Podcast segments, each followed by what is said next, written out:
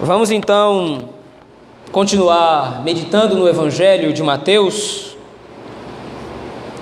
Peço que você abra a sua Bíblia naquele texto.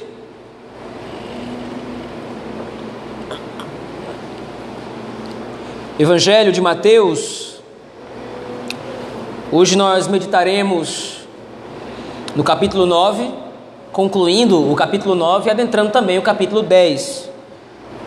Nós meditaremos do versículo 36 do capítulo 9 ao versículo 4 do capítulo 10. Evangelho de Mateus, capítulo 9, versículo 36 ao capítulo 10, versículo 4.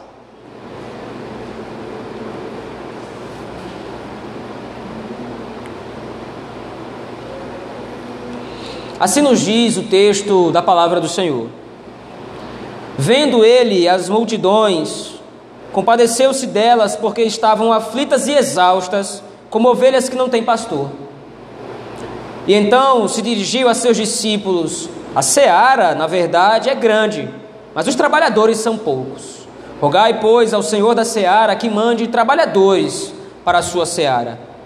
Tendo chamado seus doze discípulos, deu-lhes autoridade, deu-lhes Jesus autoridade sobre espíritos imundos para os expelir e para curar toda sorte de doenças e enfermidades.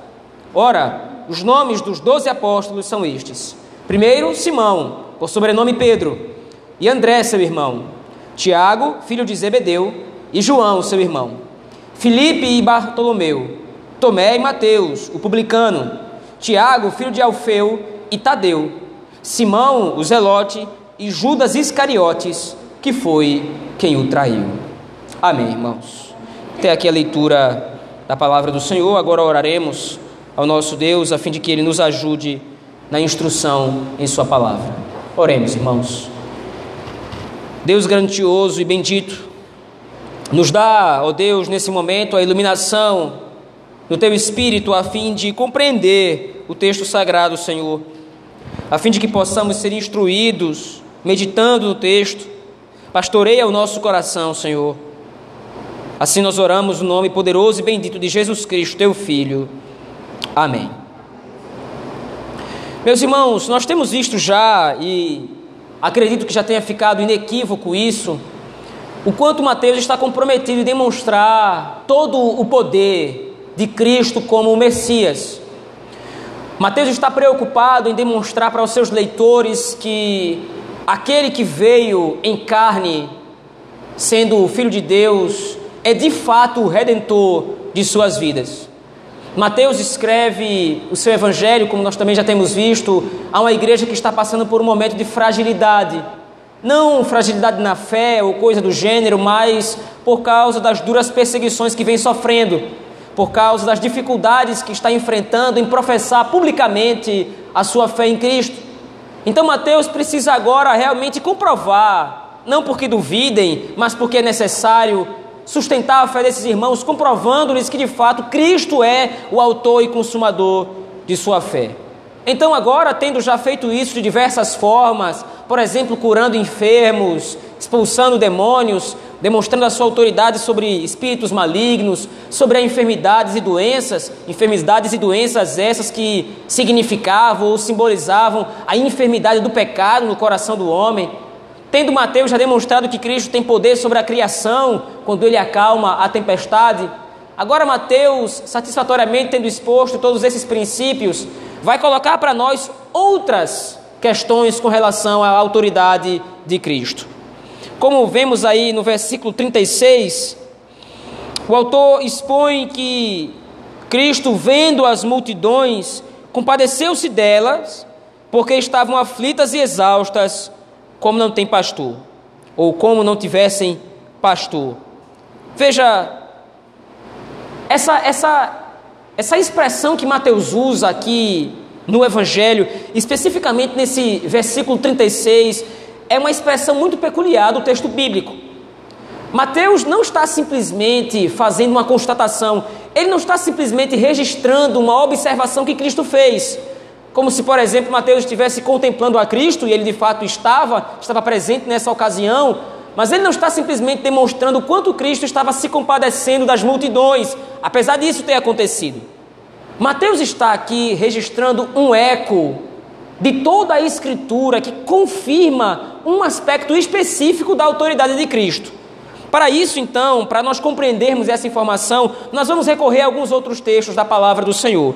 Eu peço que você abra a sua Bíblia especificamente agora no texto de Números, lá no Pentateuco. Livro de Números, capítulo de número 27.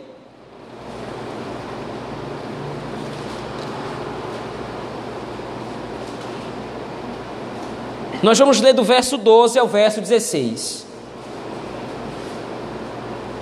Livro de Números, capítulo 27, verso 12 ao 16. O texto nos diz assim: Depois que o Senhor, depois disse o Senhor a Moisés: Sobe a este monte Abarim e vê a terra que dei aos filhos de Israel. E tendo-a visto, serás recolhido também ao teu povo, assim como foi teu irmão Arão. Porquanto no deserto de Zim, na contenda da congregação, Fostes rebeldes ao meu mandado de me santificar nas águas diante, dos meus, diante de seus olhos. São as, estas as águas de Meribá, de Cádiz, no deserto de Zim. Então disse o Senhor, então disse Moisés ao Senhor: O Senhor, autor e conservador da vida, ponha um homem sobre esta congregação. Verso 17: Que saia adiante deles e que entre adiante deles e que os faça sair e os faça entrar, para que para que a congregação do Senhor não seja como ovelhas que não têm pastor. Preste atenção, Mateus repete essas mesmas expressões do livro de Números, como ovelhas que não têm pastor. E qual é o contexto dessa parte do livro de Números? Moisés agora recebe a notícia que ele não vai entrar na terra de Canaã, porque ele foi rebelde contra o Senhor. O Senhor disse: toque a rocha. Moisés foi lá e feriu a rocha. E aquela rocha simbolizava a provisão divina para a salvação do seu povo, rocha que simbolizaria futuramente a Cristo. Então, por causa disso, por causa dessa desobediência de Moisés, Moisés não vai entrar em Canaã. Então, agora Moisés intercede em favor do povo junto a Deus e diz: Olha, Senhor, tudo bem, já que eu não vou entrar, providencie um homem, um profeta vindo da tua parte para que possa guiar esse povo quando ele entrar, quando sair, para que esse povo não fique como ovelha que não tem pastor. Qual é a conexão entre Mateus 36 e Números 27, 17 aqui? Mateus está observando exatamente agora Cristo como o atendimento, como a provisão divina que vem para apacentar o seu povo. Aquele homem que foi intercedido, aquele homem que foi solicitado por Moisés para pastorear o povo de Deus, finalmente foi providenciado. Agora Cristo aparece no cenário. Então, quando Mateus registra que Cristo agora está se compadecendo das multidões, não está simplesmente demonstrando alguma comoção de Cristo, não está simplesmente mostrando o lado emocional de Cristo, está mais uma vez confirmando o fato de que Cristo é o Messias prometido. Ele é o nosso pastor. Ele é aquele que vem para nos apacentar, que vem para nos pastorear. Mas há ainda alguns textos que amplificam essa noção. Veja agora aí, 1 Reis, capítulo 22.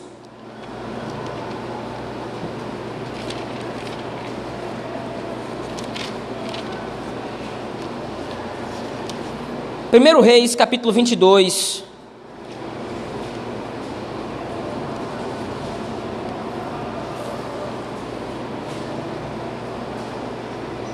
Versículo 17.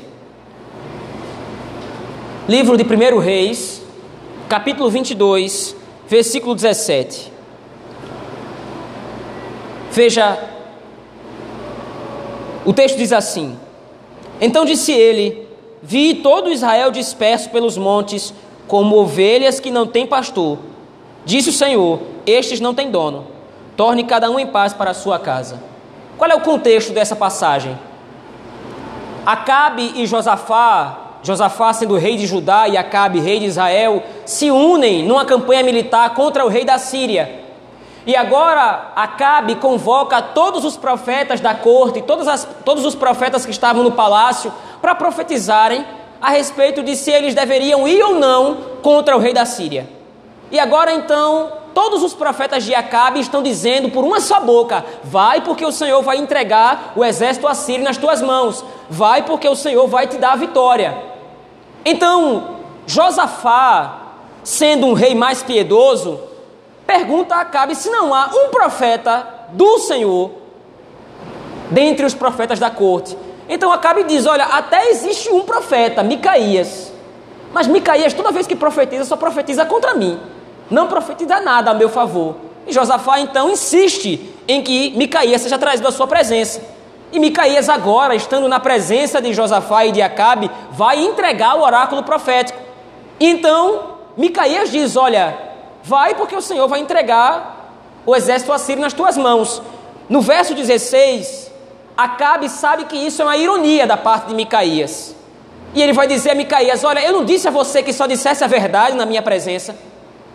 E aí então Micaías diz: Olha, por causa do pecado de Acabe, por causa do seu pecado, o Senhor então me revelou uma visão, me deu uma visão. E qual é essa visão? Eu vi todo Israel disperso como ovelhas que não têm pastor. Qual é o, qual é o ponto aqui? Acabe sendo um rei ímpio, Acabe não temendo ao Senhor, por não ser um rei segundo o coração de Deus, estava fazendo agora todo o povo sofrer. Acabe por não ser piedoso, acabe por não voltar-se para a lei do Senhor, para guiar o povo nos estatutos de Deus, agora estava sendo julgado pelo Senhor. E o Senhor havia decretado a derrota de Acabe e, consequentemente, a derrota de Josafá. Mas veja, é esse contexto de dispersão, é esse contexto de juízo da parte de Deus agora contra o povo, contra o rei, e por causa desse juízo que cai sobre o rei agora, todo o povo está disperso. É esse contexto que Mateus usa lá no versículo 36 do capítulo 9 para explicar por que Cristo é o Messias. Porque ele é um rei diferente. Ao invés de guiar o povo com impiedade, ao invés de guiar o povo à idolatria, ao paganismo, como fez Acabe, e por isso foi julgado por Deus, agora o Senhor levantou sobre Israel um rei justo. Agora o rei levantou sobre Israel um rei íntegro, um rei que pode guiar o seu povo não para a perdição, um rei que pode agora ser de fato um pastor para as suas ovelhas. Mas veja, há ainda outros dois contextos Abra sua Bíblia em Ezequiel capítulo 34.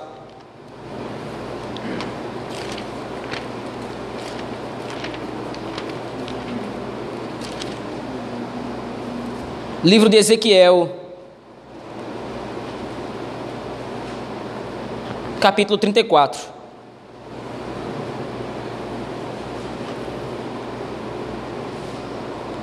Versículos 7 e 8.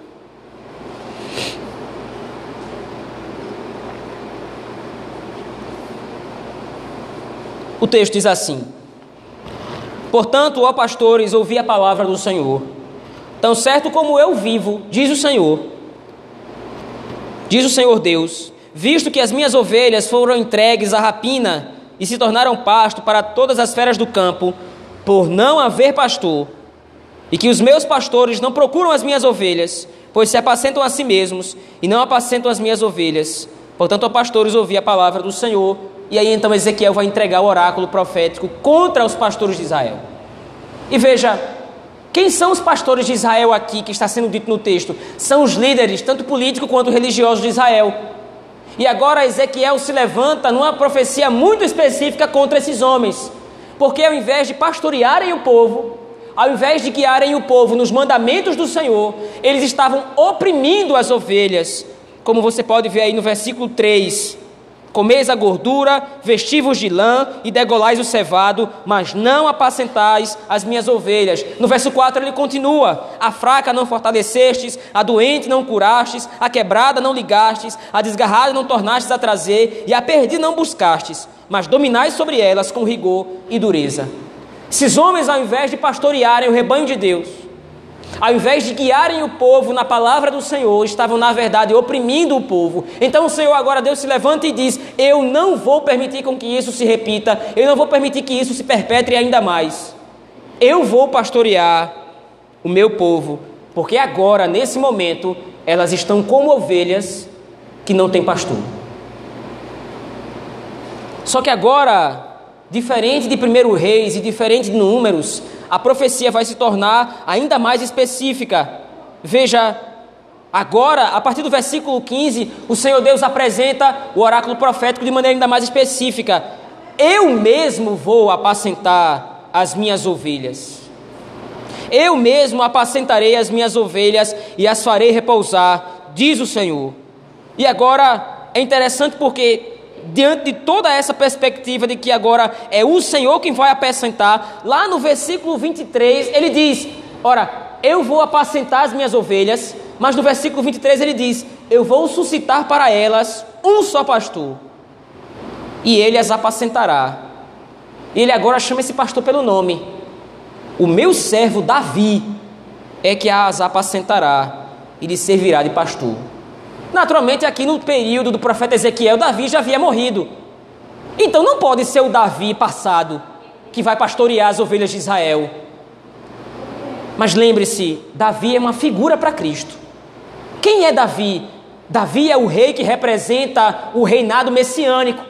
Davi é o rei que fora feito um pacto com ele, um pacto que prometia um rei definitivo, um rei que se assentaria no trono para sempre da casa de Israel. E agora é essa figura que Mateus está lembrando os seus escritores e a igreja lá no versículo 36. Veja, esse mesmo profeta, esse mesmo pastor, que foi prometido por Moisés, que foi prometido por Micaías, esse mesmo pastor que foi prometido por Ezequiel, é o Senhor Jesus Cristo. Veja, meus irmãos, voltando agora ao Evangelho de Mateus. Quando Cristo olha e vê as multidões como ovelhas que não têm pastor, Ele está contemplando o nosso estado antes de conhecê-lo. Mateus está lembrando o seu público, Mateus está lembrando a igreja de que nós éramos ovelhas que não tínhamos pastor. Nós estávamos desgarrados como ovelhas sem pastor, nós estávamos perdidos. Mas o Senhor, no tempo devido, providenciou um pastor para nos guiar à salvação. No tempo devido, o Senhor providenciou um pastor para que nós pudéssemos estar diante da Sua presença, para que nós pudéssemos ser trazidos de volta à Sua casa. Porém, em que, nós, em que pese todo esse contexto, Mateus está usando isso para reforçar a autoridade de Cristo. Cristo, como supremo pastor, tem o poder e a autoridade agora de delegar esse mesmo poder a outros para que o seu reino seja expandido. Veja, a pregação do Evangelho consiste nisso: o Senhor me salvou, o Senhor me remiu, o Senhor me purificou, Ele é o meu pastor. Mas para que foi que Ele me salvou? Ele me salvou agora para que eu possa ir adiante e levar essa mesma mensagem a outras pessoas. Então Mateus vai ligar esse versículo 36 ao 37 e 38 e principalmente ao capítulo 10, onde os apóstolos agora vão ser chamados. Veja aí o versículo 37 lá de Mateus capítulo 9. Então se dirigiu ele aos seus discípulos. Veja, ele está enxergando as multidões e agora ele se dirige para os discípulos. Veja, então se dirigiu a seus discípulos. A seara, na verdade, é grande, mas os trabalhadores são poucos. Há muitas ovelhas que precisam ser apacentadas. Há muitas ovelhas que precisam receber a mensagem do pastor. Mas os trabalhadores para levar essa mensagem até elas são poucos. Qual é o contexto aqui? Mateus está demonstrando que Cristo tem autoridade para delegar poder para a pregação do Evangelho. No capítulo 5 a 7, nós vimos que Cristo prega o Sermão da Montanha. E o que é o Sermão da Montanha? É a ética do reino dos céus. Como o reino dos céus funciona, qual é a sua moralidade, qual é a sua ética. Mas veja, nós não recebemos a instrução da ética do reino dos céus para ficarmos de braços cruzados. Nós não recebemos as instruções de Cristo para ficarmos de braços cruzados. O Senhor nos instrui a transmitir essa mesma mensagem a outros. Olha, eu estou sendo apacentado pelo Supremo Pastor. Eu fui salvo pelo verdadeiro pastor. Renda-se a Ele você também. Se nós fazemos parte do reino dos céus, como nós queremos fazer parte, nós de fato fazemos. Nós não fomos chamados para sermos salvos e ficarmos sentados, acomodados na nossa vida.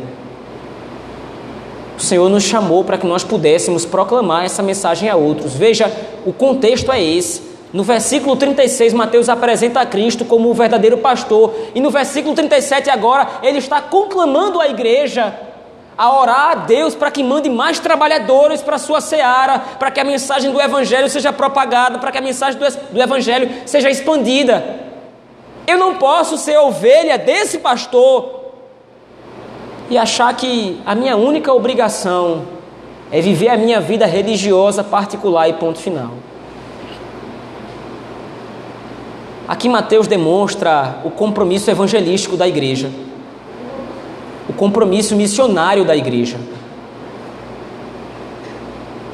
Faz parte daquilo que nós somos, transmitir a mensagem do Evangelho a outros. Faz parte daquilo que nós professamos ser, faz parte daquilo que Cristo nos demonstrou e executou em nós o poder para ser. Nós somos filhos de Deus, nós somos ovelhas do seu pasto, nós somos ovelhas do seu rebanho. Chamados a transmitir essa mesma mensagem a outras ovelhas. Como ele complementa no versículo 38, rogai, pois, ao Senhor da seara que mande trabalhadores para a sua seara. A partir então, do versículo 10 ao versículo 4, agora Mateus apresenta o resultado óbvio disso. Se o Senhor Jesus Cristo estava dando autoridade aos seus discípulos se o Senhor Jesus Cristo estava chamando a responsabilidade dos seus discípulos para serem de fato aqueles difusores do Evangelho, agora ele declara isso chamando os discípulos. Ele chama doze aqui. Mas esses doze aqui, nesse texto especificamente, eles estão representando toda a igreja do Senhor. Apesar de aqui haver a função do apostolado, e o apostolado é um ministério específico, não existem mais apóstolos hoje. Os únicos apóstolos são aqueles registrados no Novo Testamento, os doze e Paulo. E apesar disso ser muito específico, nós não temos atribuições apostólicas. O que Mateus está ressaltando aqui é a responsabilidade enquanto crentes, é a responsabilidade enquanto ovelhas. O Senhor tem me chamado a responsabilidade de expandir o seu reino, publicando a sua glória através da mensagem de salvação. O Senhor tem nos chamado a demonstrar a vastidão do seu reino. Eu recebi esse chamado da parte do Senhor. Faz parte da minha salvação. Eu não posso me calar. Eu não posso me omitir. Do contrário, eu estaria negando aquilo que Cristo é. Se eu me calo quanto à mensagem do Evangelho, eu me calo quanto a quem me deu este poder para pronunciar esta mensagem. Se eu nego o Evangelho, eu nego a Cristo. E se eu nego a Cristo, como posso ser salvo? O texto de Mateus, meus irmãos, capítulo 9, versículo 36 ao capítulo 10, de 1 ao 4, nos demonstra o princípio de que o reino dos céus é chegado em Cristo e que Cristo Jesus é o supremo pastor, como nós já temos visto. Mas agora nós estamos sendo chamados à responsabilidade de não somente crer nisso, como foi o tema de todo o capítulo 9, Todo o capítulo 9 de Mateus nós vimos isso, o quanto o Senhor Jesus Cristo se apresenta como redentor, como purificador das nossas enfermidades, como aquele que nos livra do mal, como aquele que nos proporciona de fato a visão de quem ele é, pela fé que nós temos agora, pelo poder do Espírito, reconhecendo que ele é o Salvador, que ele é o filho de Deus. O tema de todo o capítulo 9 é a fé no Messias. Mas agora Mateus está transicionando o capítulo 9 para o capítulo 10, onde ele vai nos chamar a responsabilidade. Agora que nós recebemos a salvação, agora que nós professamos a fé em Cristo, é preciso agora que nós tomamos parte da nossa responsabilidade de publicar esse reino, de publicar essa mensagem. Por isso, agora, nos versos de 1 a 4, Mateus vai colocar que o Senhor Jesus Cristo chamou os doze e deu-lhes autoridade sobre espíritos imundos para os expelir, para curar toda sorte de doenças e enfermidades. Esses sinais que vão preceder os apóstolos aqui são sinais que realmente comprovam a sua ligação com Cristo. Mas veja, nós não curamos enfermos. Nós não estamos a todo momento expelindo, expulsando espíritos imundos. Como é que nós podemos nos conectar aos doze? Como é que nós podemos nos conectar a esse chamado que Mateus está colocando aqui, a essa convocação que Mateus está fazendo aqui para a igreja toda, como proclamadores do Evangelho, pela própria proclamação do Evangelho? Os sinais aqui usados por Mateus, o qual Cristo deu autoridade para os discípulos realizarem, de fato são coisas específicas. Pedro, Paulo, o próprio Mateus vão realizar esses sinais, mas não é necessário que toda a igreja depois tenha de realizar esses sinais. Nesse momento da história, esses sinais foram usados para comprovar a ligação dos apóstolos a Cristo. Mas o que é que conecta um crente a Cristo? A proclamação do Evangelho. A mensagem que ele vive e que agora transmite a outros. O mesmo pastor que me chamou para ser sua ovelha convida que você se arrependa dos seus pecados e aceite o seu pastoreio. O texto então coloca para nós alguns princípios, meus irmãos, que nós podemos aplicar às nossas vidas. O primeiro deles é que a chegada de Cristo é a maior demonstração de qual era o nosso estado diante de Deus. Se Cristo veio em nosso resgate, se Cristo veio para nos salvar, se Cristo veio para nos remir, é porque nós precisávamos de resgate, é porque nós precisávamos de redenção. Cristo não viria inutilmente para quem não precisa de ajuda. Foi necessário que Cristo descesse do céu, viesse, se encarnasse, assumisse a nossa natureza para nos salvar. Por quê? Porque nós estávamos como ovelhas que não tinham pastor. Essa era a nossa condição. Esse era o nosso estado. Mas agora, entrando no reino, agora fazendo parte de, do rebanho de Cristo, nós somos chamados não somente a entrar e a usufruir de todos os benefícios do reino dos céus. Agora nós somos chamados a transmitir esses mesmos benefícios a outros pela proclamação da palavra de Deus. Em segundo lugar, nós devemos entender que, como agentes do reino, nós fazemos parte de algo muito maior do que nós mesmos. Nós fazemos parte da seara do rei. A figura de linguagem que Cristo usa aqui no versículo 37 e 38 demonstra qual deve ser o nosso desejo para com a obra da salvação e com a obra evangelística. Nós precisamos, em primeiro lugar, proclamar o Evangelho. Nós precisamos pregar a palavra do Senhor para outros. E a pregação do Evangelho não precisa acontecer de maneira audível,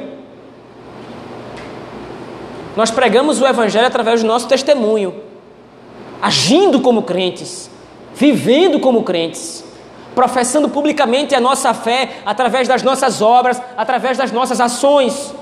Mas em segundo lugar, o que o texto também nos convoca é a orarmos pela expansão do reino. O Senhor Jesus Cristo é claro no versículo 38: Rogai, pois, ao Senhor da seara que mande trabalhadores para a sua seara.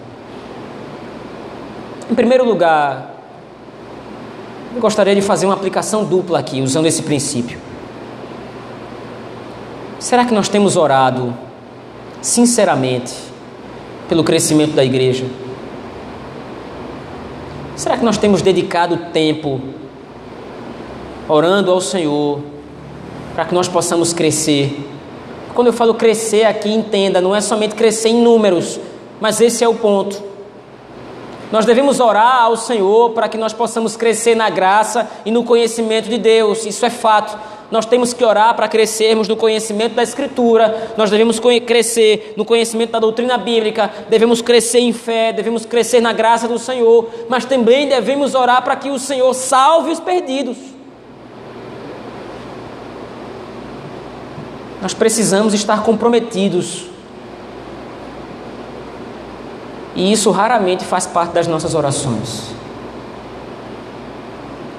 Raramente nós oramos ao Senhor para que acrescente ao nosso meio o número daqueles que Ele deseja salvar. O apóstolo Paulo, em determinado momento, quis sair de uma cidade porque estava sendo perseguido, mas o Senhor o impede, dizendo: Olha, você não vai, volte e pregue, porque eu tenho muito povo nessa cidade.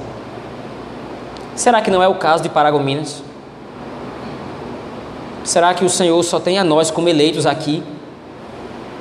Será que não há outros lá fora que o Senhor decretou para salvação? E será que nós não deveríamos orar para que o Senhor os alcance através do nosso testemunho? E com base nisso, em segundo lugar, dentro ainda dessa, dessa segunda aplicação aqui, veja, o Senhor ora não somente, o Senhor nos manda orar não somente para que ele, para que a seara cresça, mas para que hajam trabalhadores na seara. Os trabalhadores aqui somos nós. Devemos orar para que o Senhor nos dê intrepidez,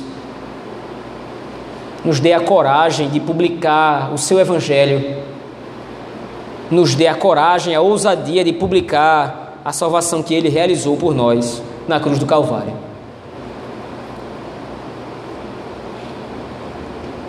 Entendendo, meus irmãos, em último lugar, que isso não é uma opção. Como trabalhadores da seara, a difusão do reino, a publicação do evangelho, o alcance dos perdidos não é uma opção. É uma ordem, é uma incumbência. O Senhor Jesus Cristo não pede que os discípulos orem para que hajam mais trabalhadores na sua seara o Senhor Jesus Cristo ordena que eles orem e que trabalhem no crescimento do seu reino. É claro que, veja, você não tem poder para converter ninguém. Não é dado a você o poder de converter. Não é você que vai convencer uma pessoa da verdade do Evangelho. Isso é uma prerrogativa exclusiva do Espírito Santo de Deus. Mas é exigido de você e de mim a publicação do Evangelho, como já temos repetido aqui.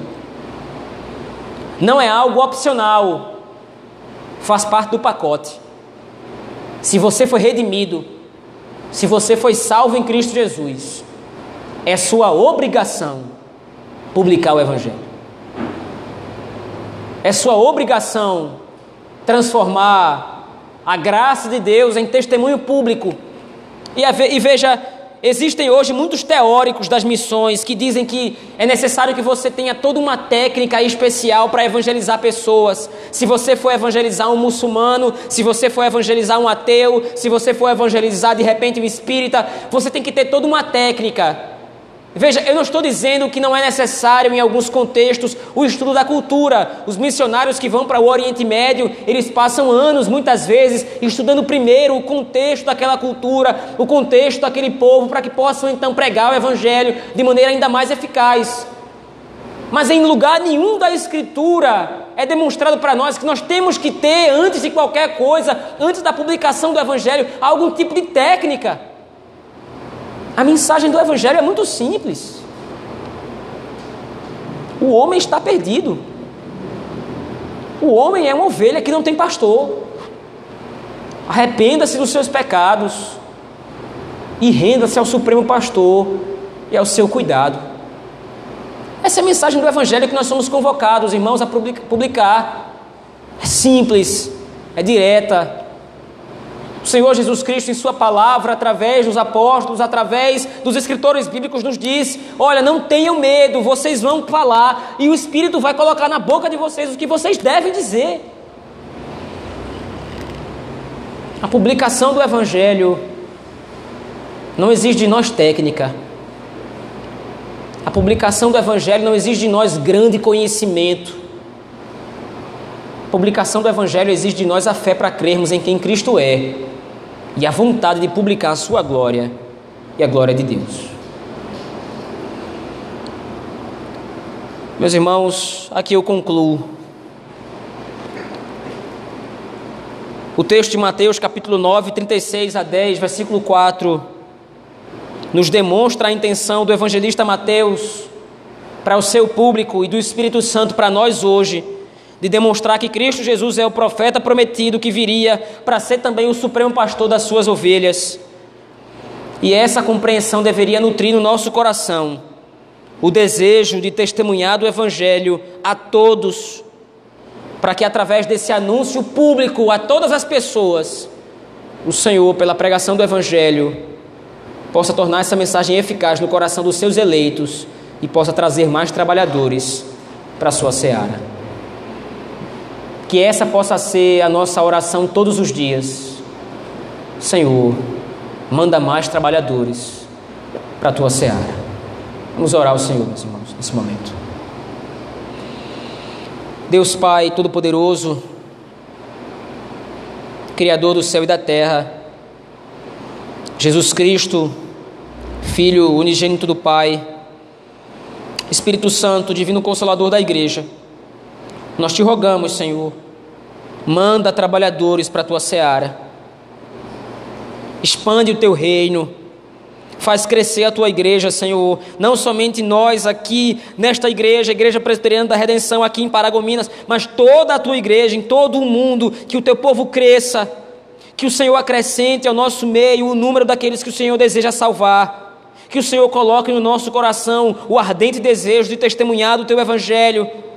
Que o Senhor coloque no nosso coração o ardente desejo de orar mais e mais para que o Senhor salve vidas, salve almas para a glória do teu nome, expansão da tua igreja, Senhor. Nos ajuda, nos dá coragem, nos dá, nos dá intrepidez para cumprir o ide do Senhor. Assim como o Senhor chamou os doze discípulos, lhes dando a incumbência de testemunharem de Cristo, assim o Senhor nos tem chamado. Misericórdia de nós, Senhor.